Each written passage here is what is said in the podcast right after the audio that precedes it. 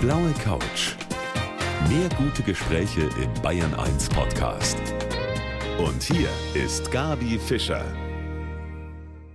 Herzlich willkommen zu unserem Talk zwischen sieben und acht am heißesten Tag dieser Woche hier in Bayern. Aber diese Hitze, die kann mein Gast heute jetzt nicht vom Hocker hauen. Der ist Reisejournalist und hat schon auf der Welt ganz andere Extreme auch erlebt. Schön, dass Sie da sind, Friedi Gareis. Schön hier zu sein. Ja, Sie sind schon unter anderem, um nur mal kurz was rauszugreifen, 5000 Kilometer von Tel Aviv nach Berlin geradelt und jetzt gerade als blinder blinder Passagier drei Monate durch die USA gereist. Also das sind schon Sachen, die sind sehr außergewöhnlich. Bevor wir in dieser Stunde jetzt mehr über diese einzelnen Geschichten hören, was treibt Sie zu solchen Sachen an? Für mich ist es gar nicht so ungewöhnlich, ehrlich gesagt, sondern für mich ähm, ist das Gewöhnliche das Angstmachende. Und deswegen zieht es mich da raus. Aber man hat ja noch irgend so eine Idee, muss man ja im Kopf haben, was man jetzt machen möchte. Ne? Das stimmt, ja. Also mich interessiert halt meistens, so wie bei den Hobos, ist natürlich die Menschen irgendwie am Rand der Gesellschaft oder die auch einfach gesagt haben, scheiß auf die Gesellschaft. Ich habe überhaupt keinen Bock, dieses Spiel mitzuspielen, diesen modernen Vertrag, den ich nie unterschrieben habe. Und das sind so Erlebnisse, die ich suche und natürlich drüber hinaus einfach ein kleines Abenteuer mal hier und da. Mhm. Schadet auf keinen Fall. Ja, da haben Sie vollkommen recht. Und dann nehmen Sie uns jetzt mit in Ihre Abenteuer. Da freue ich mich sehr drauf auf die kommende Stunde mit dem Freddy Gareis hier auf der blauen Couch.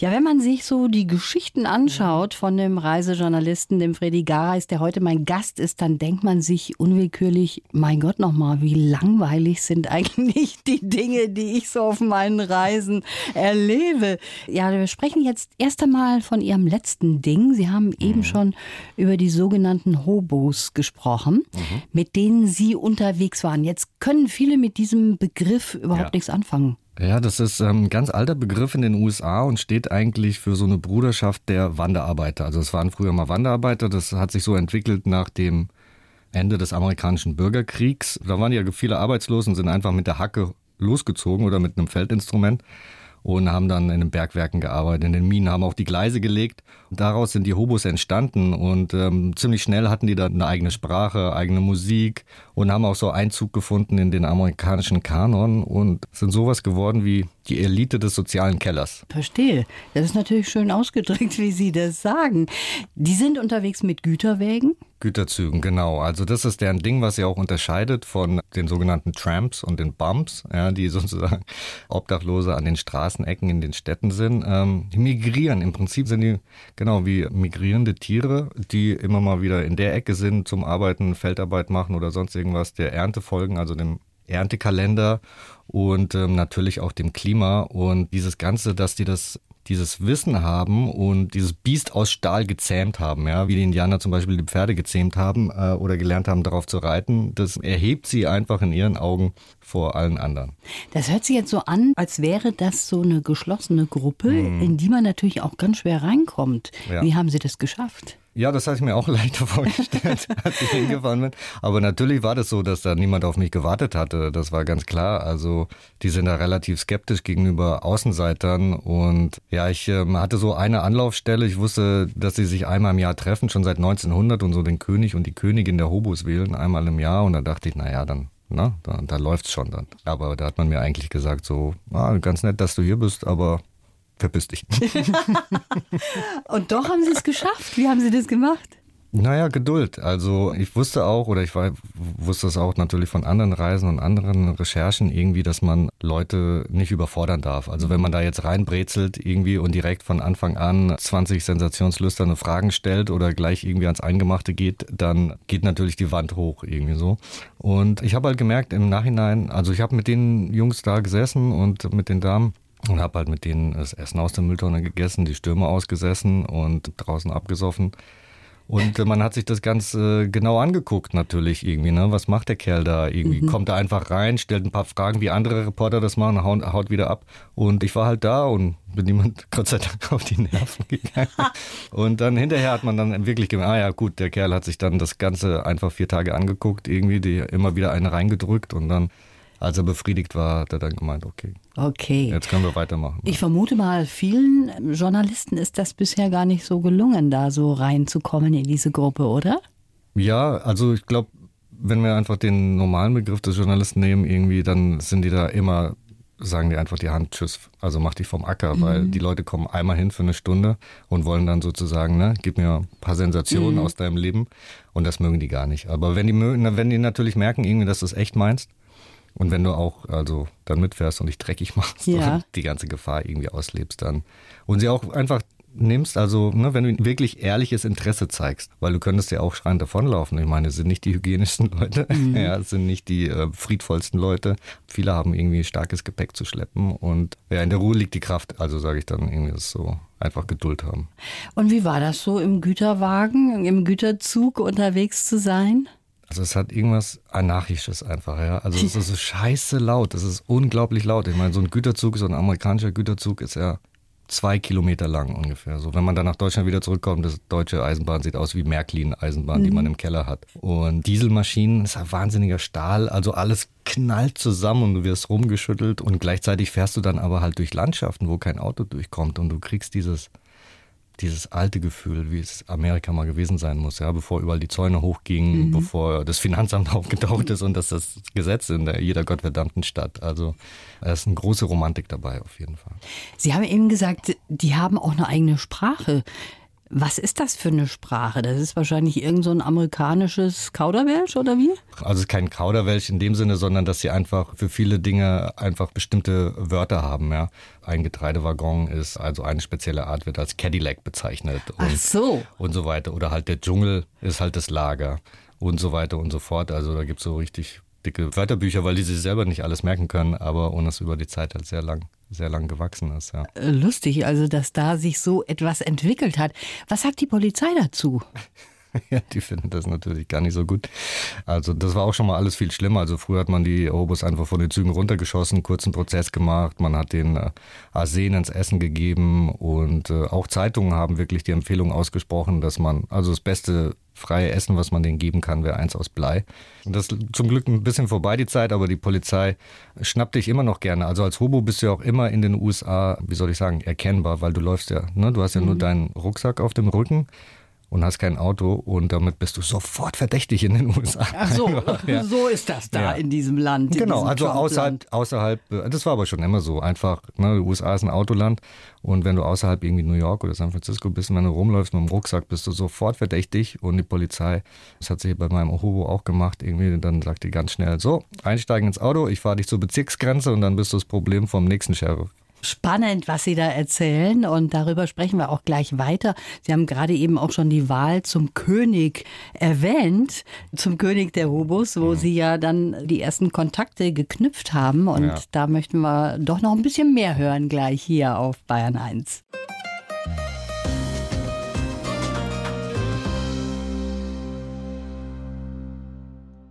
Ja, gerade haben wir die Geschichte gehört von den Hobos. Mein Gast heute, der Reisejournalist Fredi Gareis, der war drei Monate mit denen quasi auf den Güterzügen durch die USA unterwegs. Lustig, wie Sie es eben erzählt haben. Sie haben eigentlich die ersten Kontakte bekommen bei der Ernennung des Königs zum Hobos. Sowas findet da statt. Genau, ja, ja, das findet schon seit 1900 statt, also muss man sich vorstellen. Also die Hobos treffen sich da vier Tage und dann wird halt der König und die Königin gewählt. Also es geht über Publikumsapplaus. Sie müssen sich halt auch einen Fragebogen stellen und natürlich gibt es gewisse Regeln. Ne? Man muss Sachen, also welche Sachen man über Güterzüge und das Fahren dessen irgendwie deren äh, äh, wissen muss. Und dann sind die für ein Jahr im Amt sozusagen und fahren dann auch rum auf so Festivals, die es dann gibt, also zur Eisenbahn. Und dazu muss man ja wissen, dass die Eisenbahn hat halt in den USA einfach nur eine fundamental andere Bedeutung, als bei uns. Also bei uns war es ja so, wir hatten bestehendes Siedlungsnetz, dann kam die Eisenbahn. USA war es genau andersrum. Irgendwie, da war gar nichts, bevor die Eisenbahn kam. Und obwohl wir das immer so romantisch kennen, ah, der Planwagen, Treck und so, die Eisenbahn hat die großen Mengen an Leuten verteilt übers Land. Ja, und die hat das eigentlich erst zu einer Nation so gemacht, sagt man, ja. Und für die Hobos ist halt ganz wichtig, irgendwie diese Eisenbahn und auch für, für die Amerikaner an sich. Also es ist immer so, wenn diese Pfeife ertönt irgendwo, dann ist das gleich so ein Gefühl von Aufbruch und Freiheit. Ja. Ja. Also jetzt haben Sie uns so ein bisschen die Hobos erklärt. Jetzt möchte ich mal wissen, was der Fredi Gareis für ein Mann ist. Wir haben hier einen. Hobo im Herzen. Aha, verstehe. Wir haben hier einen Lebenslauf mit wichtigen Punkten aus Ihrem Leben. Die haben wir mal zusammengefasst und ich hätte gerne von Ihnen, dass Sie den vorlesen. Mhm, okay. Das habe ich noch nie gemacht, sowas. Also mein Name ist Freddy Gareis und ich bin ein schreibender Reisender. Ich liebe es, Menschen zu treffen und ihre Geschichten zu erzählen. Aufgewachsen bin ich in einer Aussiedlerfamilie. Meine Großmutter war meine Heldin. Geprägt hat mich mein Deutschlehrer. Durch ihn durfte ich die Literatur kennenlernen. Gehalten hat mich mein Basketballverein, der viel mehr war als nur ein Sportverein. Und ich habe Zeit und viele Umwege gebraucht, um da zu landen, wo ich hingehöre beim Schreiben. Meine Geschichten brachten mich schon nach Russland, auf ein Fahrrad in Israel und auf Güterzüge in Amerika. Mein Leben brachte mich im letzten Jahr in ein Auto, in dem ich mit meiner Freundin gewohnt habe. Gern halte ich es wie Bibi Langstrumpf und mache mir die Welt, wie sie mir gefällt. Mein größter Wunsch geht gerade in Erfüllung. Ich schreibe meinen ersten Roman. Und alles richtig? Ich denke im Großen und Ganzen schon. okay, im Großen und Ganzen. Dann wollen wir das doch mal ein bisschen vertiefen. Sie sind geboren in Kasachstan, mhm. sind dann aber schon mit zwei nach Deutschland gekommen. Genau. Und von Ihrer Mutter sagen Sie, haben Sie das Talent zum Schweigen. Mhm. Das müssen Sie mir jetzt mal erklären, was daran so wichtig ist, auch mal zu schweigen. Ich glaube, Schweigen ist eine der Dinge, die am wenigsten geschätzt werden eigentlich so in unserer modernen Gesellschaft, weil es ja überall eigentlich ein ständiges Geschrei, also ständig offene Kommunikationskanäle und man sieht das ja auch immer an Menschen, dass sie, die meisten Menschen, also die ich treffe, können nicht umgehen mit Schweigen mhm. einfach. Ja? Also ich meine, und das heißt ja nicht umsonst, also wir haben ja unser Wissen alles schon seit vielen, vielen Jahren und Jahrhunderten, also Reden ist Silber und Schweigen ist Gold. Und ich wünschte, mehr Leute würden sich dranhalten, aber Schweigen ist dann immer so eine Sache, die muss man halt aushalten. Ja, du musst das aushalten, du musst das Schweigen deines Gegenübers aushalten und dann musst du halt die Gedanken, die bei dir im Kopf sind, aushalten. Ja, was da, und viele, wir sehen das ja irgendwie so auch an der ganzen Handysucht. Irgendwie ja. im Prinzip, äh, die meisten Leute haben ein Problem, einfach nichts zu machen oder zu schweigen oder in die Luft zu gucken und Deswegen sehe ich das als großes Talent. Das ist auch so und im Grunde genommen kann man das eigentlich nur mit den allerbesten Freunden ausüben, sage ich mal. Mit denen kann man das aushalten, wie Sie ja, so schön total. sagen, dass man auch mal nebeneinander sitzt und überhaupt nichts sagt, ne? Keiner quatscht. Ja. Aber wir machen es jetzt ein bisschen anders hier auf der blauen Couch. Das wäre auch mal ein schönes Format. wäre auch mal ein Ding, wenn man das so macht. Ihre Zeit im Basketballverein, ja. die war anscheinend doch sehr wichtig für Sie. Warum? Das war wahrscheinlich nicht nur Basketball spielen, sondern auch das, was der Verein da für Sie war, oder? Ja, genau. Also ich bin in so einem äh, ja, Sozialblock äh, groß geworden in der Opelstadt in Rüsselsheim und die Eltern waren alle arbeiten natürlich waren viele Schlüsselkinder und dann im Basketballverein hatten wir zum einen hatten wir ein Vereinsheim, zu dem wir den Schlüssel hatten. Mhm. Also nicht nur irgendwie 18 bis 19 Uhr Vereinsheim, sondern waren da immer und äh, natürlich haben wir, haben wir da einigen Scheiß gebaut. Aber wir hatten halt auch da, ähm, also es war wie so eine zweite Familie, weil wir da natürlich als Jugendliche, die alle aus diesem Arbeitermilieu kamen oder auch aus Migrantenmilieu, beides meistens zusammen, dass wir da Leute hatten, die so eine, aus einer bisschen anderen Richtung gekommen sind äh, und beim Basketball gelandet sind, halt so Zahnärzte oder ne, mhm. so in die Richtung und die einen auch mal Buchempfehlungen geben konnten. Oder mein Basketballtrainer zum Beispiel hat sich eine Woche freigenommen und mir Kochen beigebracht. Ja, toll. Mit 16. Und in dem Sinne war das ganz wichtig für uns alle. Wir sind da echt glaube ich, ein bisschen Stück weit erwachsen geworden in ja. dem Verein. Ja. ja. Vereine, die haben eine unheimliche Wichtigkeit ja. eigentlich auch für junge Leute, insbesondere auch. Sie sagen im Lebenslauf, Sie haben viele Umwege gemacht, unter anderem auch über einen Medikamententester. Das haben Sie auch mal gemacht. Was haben Sie denn da getestet, Herr Gareis? Mein Gott, wenn ich das noch wüsste. Also das war einfach wahnsinnig gutes Geld, dann konnte ich nicht widerstehen und ich war knietief im Dispo, wie so oft in meinem Leben eigentlich.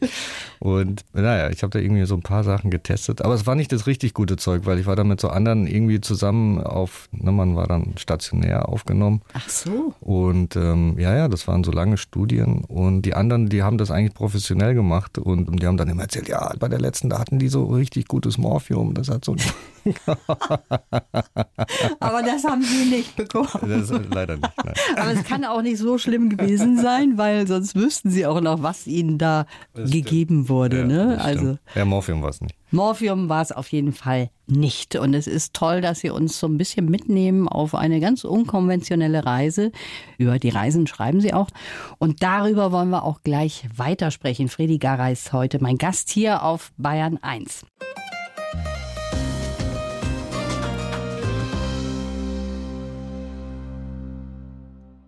Freddy, Sie sagen, wenn Sie in den Spiegel schauen, dann sehen Sie 20 Versionen von sich selbst. Mhm. Zum Beispiel, wen sehen Sie denn da? Und zum Beispiel sehe ich irgendwie den, den Bub, der eigentlich den ganzen Tag immer in der Kindheit draußen Hochhalten gespielt hat, weil alle anderen im Urlaub waren. Ah, okay. ja. Oder ähm, ja, der Jugendliche, der eine Klasse wiederholt hat, damit er auf seine erste große Reise gehen kann. Sein Auto deswegen verkauft hat. Und das sind lauter so Sachen. Ich finde das ja faszinierend an den Menschen, dass man so viele sein kann. Hängt auch zusammen mit dem, was Sie so machen, wenn Sie reisen, auf Reisen gehen. Da wird man ja auch oft total verändert.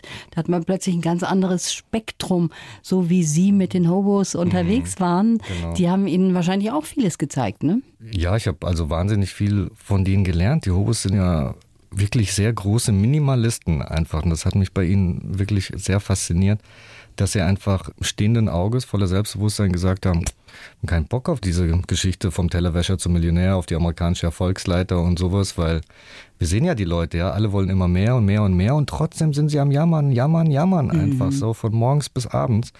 Und das war ganz wichtig, als ich dann zurückgekommen bin nach Hamburg zu meiner Freundin, habe ich gesagt, so, so geht's nicht weiter, so können wir nicht weiterleben. Ja, was soll das? Irgendwie tausend Handtücher, tausend irgendwie Gabeln und Löffeln im Schrank, die wir nie benutzen und überhaupt so viel Zeug, Zeug, Zeug, auf das ich einfach keine Lust mehr hatte, irgendwie so von Dingen bestimmt zu werden.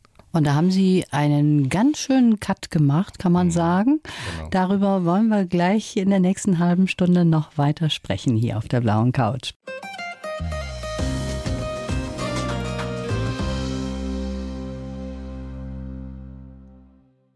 Er ist Reisejournalist, arbeitet zum Beispiel für die Zeit, für den Tagesspiegel, Deutschlandradio, den Stern. Da haben sie schon was über die Scientologen gemacht. Der Freddy Garay ist heute bei mir hier. Was haben Sie über die Scientologen gemacht? Mm, Das war eine Undercover-Geschichte da. Ich glaube, fünf Monate war ich bei denen, um zu schauen, was machen die mit einem, wenn man ganz normal von der Straße reingeht.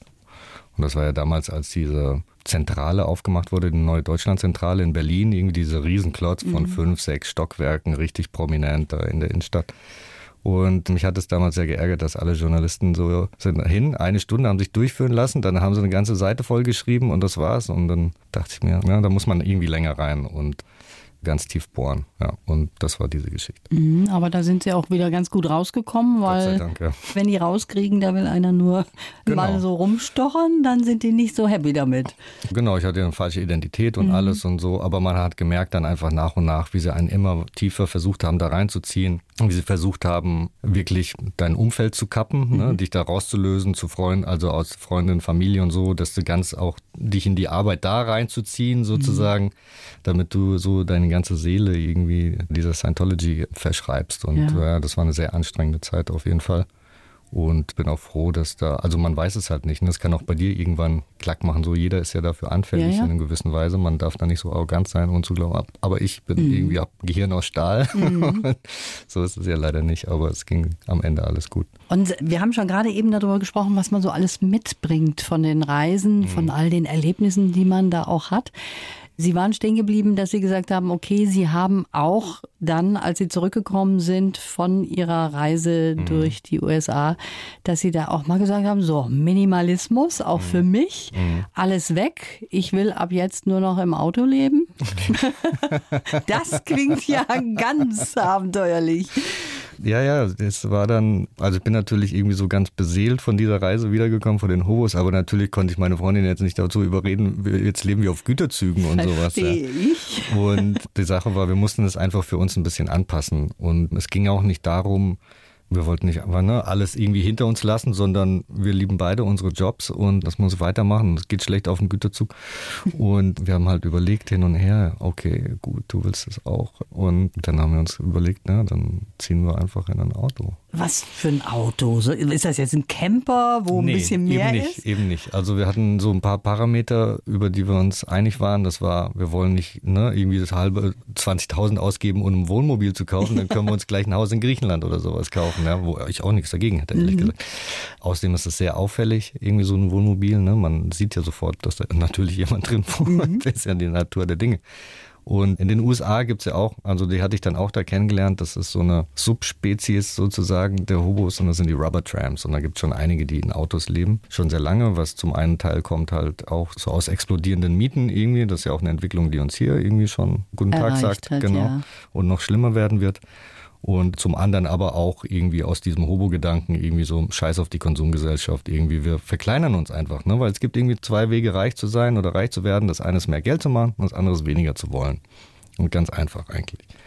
Und dann haben wir gedacht, das probieren wir jetzt auch aus. Wir haben einen Chrysler Grand Voyager gekauft. Jetzt weiß ich in etwa. Also halt nicht ganz klein, aber. Nee, es ist nicht ganz klein. Es ist äh, ein Minibus mhm. im Prinzip. Hört sich größer an, als er ist, wenn ich Minibus sage. Aber wir konnten eine Matratze reinmachen hinten. Also haben die Sitze ausgebaut, haben eine Matratze reingemacht. Und unter die Matratze haben wir zwölf Bananenkisten gepackt und da haben wir dann unsere Habe drin gehabt und das war's. Das war's. Also erstmal alles verkauft, verschenkt und genau. weggeworfen. Das war der schwierigste Teil von allen. Das war so schwer. Alles weg. Ja. Und da hat Ihre Freundin auch mitgemacht. Das ja. nenne ich mal Liebe, muss ich sagen. Also Essen, Waschen, Schlafen, alles kann man da in die oder konnte man in dem Auto? Ja, das mussten wir natürlich alles irgendwie neu lernen. Also das Essen war das geringste Problem natürlich. Also wir hatten Gaskocher und wir konnten schönste Gerichte zaubern und man musste super wenig abspülen. man musste auch kein Klo, man musste kein Klo putzen. Das hatte auch was wahnsinnig Schönes vor sich. Ja, beim Klo hat man irgendwie dann irgendwann doch kreative Lösungen gefunden altes Plumpsklo-Prinzip okay. eigentlich. Und waschen, ja, ich kann mich an den ersten Morgen noch erinnern, in der Aubergine. Wir haben dann, das Auto war so schön lila wie eine Aubergine und deswegen hieß es dann die Aubergine und war auch so bauchig. Naja, und dann im ersten Morgen, ich weiß nicht, Patricia, also meine Freundin musste zur Arbeit und wir standen irgendwo in Hamburg in irgendeiner Sackgasse an irgendeinem See und und normalerweise morgens, als wir in unserer großen Wohnung noch waren, so 70 Quadratmeter, ist in die Küche gegangen, hat sich einen Kaffee gemacht, ich konnte in Ruhe weiter schlafen. Und jetzt war auf einmal großes Gerümpel morgens im Auto und die Kiste unter meinem Kopf hervorgezogen und die Kiste, wo ist die Kaffeekanne? Und so, mein Gott, ich versuche jetzt zu schlafen. also wir mussten einfach viele Sachen neu lernen. Dann, ja, ja, ja, aber das ist auch ganz gut. Das ist super. Lernt man sich auch sehr kennen, sehr, sehr kennen ja. sogar. Ne? Manchmal also, mehr als einem lieb ist. Also ihre Freundschaft hat das Ganze überstanden, auch wenn sie jetzt im Moment nicht im Auto leben. Das habe ich genau. richtig verstanden. Ja, nee, die, also die Liebe ist einfach immer nur größer geworden, ja. Und jetzt sind wir erstmal nicht mehr im Auto. Wir sind jetzt vor kurzem zurückgekommen, vor zwei Monaten. Und jetzt richte ich mir gerade einen ganz verwilderten Garten her und hack mich da so ein bisschen wie Indiana Jones mit der Machete hindurch und mhm. ja, so ein neues Kapitel aufgeschlagen. Immer wieder schöne Ideen haben Sie da. Wunderbar, Fredi Gareis. Heute mein Gast auf der blauen Couch, Reisejournalist und ja, sein Buch haben wir gerade eben schon vorgestellt, König der Hobos. Haben wir das überhaupt schon gesagt? Jetzt haben wir es gemacht. Jetzt haben wir es gesagt. Jetzt haben wir es gemacht. Fall.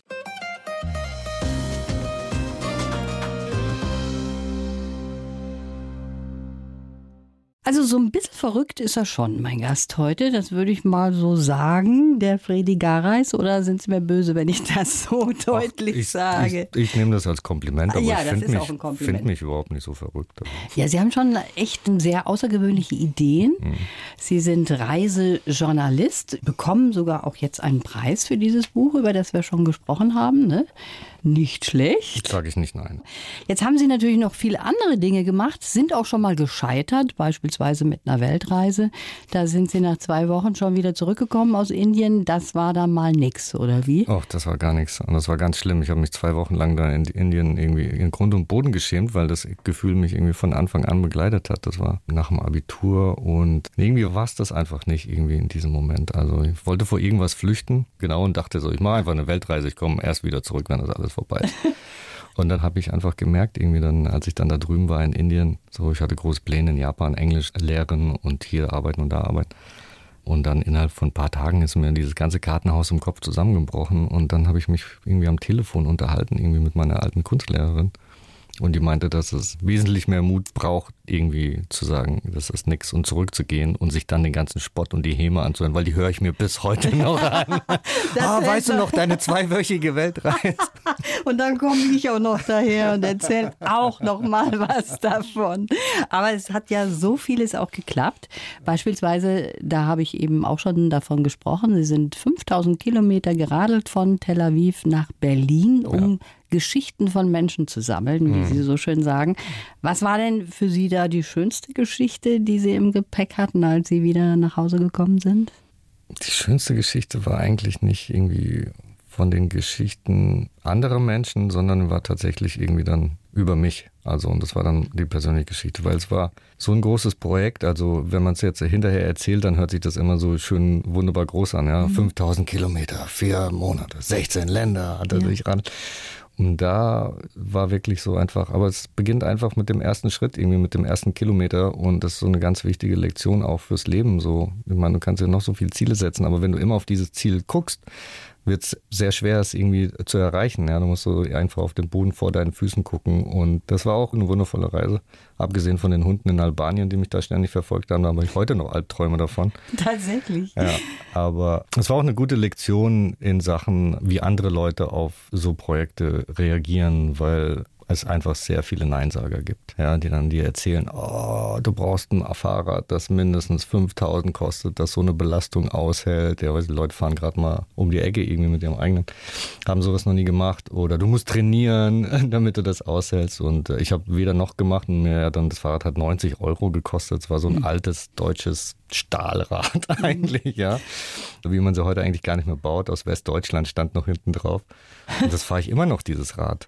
Ja, also, warum muss man da so ein dolles Ding dann sich dafür nee, kaufen? Es geht ja nicht um das, es geht ja nicht um das Rad. Ja, das, eben. Glaub, ne, es geht auch nicht um das Auto irgendwie so, mit dem wir da irgendwie gelebt haben, sondern es geht darum, einfach sich ab und zu, musst du dich halt selber überrumpeln, sonst hast du den Finger immer in der gleichen Soße drin. Mhm. Schön ausgedrückt. Und der Hintern hat auch überlebt, denn äh, sie waren ja nicht trainiert vorher, ne? Das stimmt, ja. Aber dann ist, ist ja ganz leicht, aber das hatte ich dann gelernt von, ich hatte mal eine Reportage gemacht, also ein paar Jahre zuvor, über eine Frau, die alleine mit dem Ruderboot über den Pazifik ist und den Atlantik und dieses ganze Pipapo. Und dann habe ich sie auch die dumme Frage gestellt, ja, weil ich hatte gesehen, die hat so ein bisschen Gepäck irgendwie gehabt am, am Körper und dann meinte ich, ja, trainieren irgendwie. Und die so, willst du mich veräppeln? Ich bin vier Monate auf hoher See, ich habe alle Zeit der Welt da draußen mhm. zu trainieren, also während du es machst. Und dann musst du es einfach nur gescheit planen. Und mein Dings war, okay, ich bin untrainiert, hier sind Berge, ich fahre heute fahre ich 20 Kilometer, morgen 25, übermorgen 30 und dann zwei Monate später fährst du halt 150, ganz einfach. Also diese dumme Frage nehme ich jetzt zurück. Sie haben noch viele Ziele, Herr Gareis, noch 20 Bücher schreiben, viele Bäume pflanzen, vom Apfel der Unsterblichkeit essen. Mhm. Oder auch ins All reisen, ja, das tatsächlich. Würde ich sehr gerne machen. Ja. Wirklich? Ja, das würden Sie gerne machen? Auf jeden Fall, ja. Wollen Sie das nicht? Nö. Nee. Nö, hab Einmal ich die Erde von vor. oben sehen. Doch, aber da lasse ich mich mitnehmen von denen, die das machen. Aber ich glaube, ich hätte dazu viel Angst, sowas zu starten. Haben Sie vor irgendwas Angst? Ähm, ich habe mehr Angst vorm Nichtmachen von den Dingen nicht zu machen. Ja, weil sie aber auch keine Angst haben, davor zu scheitern. Ne? Viele tun nicht, ja. viele Sachen nicht, weil sie Angst haben zu scheitern schon im Vorfeld und deshalb lassen sie es dann gleich lieber und das ist sehr schade. Ne? Ja, aber ich meine, eigentlich ist im Leben irgendwie, ich kann Ihnen versichern, dass das sind die Dinge, die, an die wir uns im Leben später erinnern werden, an die Dinge, wo wir gescheitert sind, wo wir weitergemacht haben. Und wenn man mit jemand redet, irgendwie kann man sich ja irgendwie denken, ah ja, und wo warst du im Urlaub? Ah, Mallorca, zwei Wochen, wie war's? Ja gut, Wetter war schön, Essen war gut. Das war's. Das war mit der Erzählung von zwei Wochen, ja. ja. Und, aber wenn irgendwie was schief geht, daran erinnern wir uns ewig einfach. Und das sind ja für uns dann auch immer diese Punkte irgendwie, wo wir uns selber testen können einfach. Ne? Mhm. Irgendwie lässt man sich davon ins Boxhorn jagen oder macht man weiter. Das ist auch ein schönes Schlusswort. Leider sind wir schon am Ende angekommen. Das war schön, dass Sie hier waren und ja, Ihr nächstes Buch wird ein Roman, habe ich gehört. Richtig. Mal keine dumme Frage gestellt. Und dafür drücke ich Ihnen ganz fest in die Daumen, dass das auch Vielen schön Dank. erfolgreich wird. Schönen Dank fürs Kommen. War schön hier zu sein. Vielen Dank. Die blaue Couch. Der Bayern 1 Talk als Podcast. Natürlich auch im Radio. Montag bis Donnerstag ab 19 Uhr.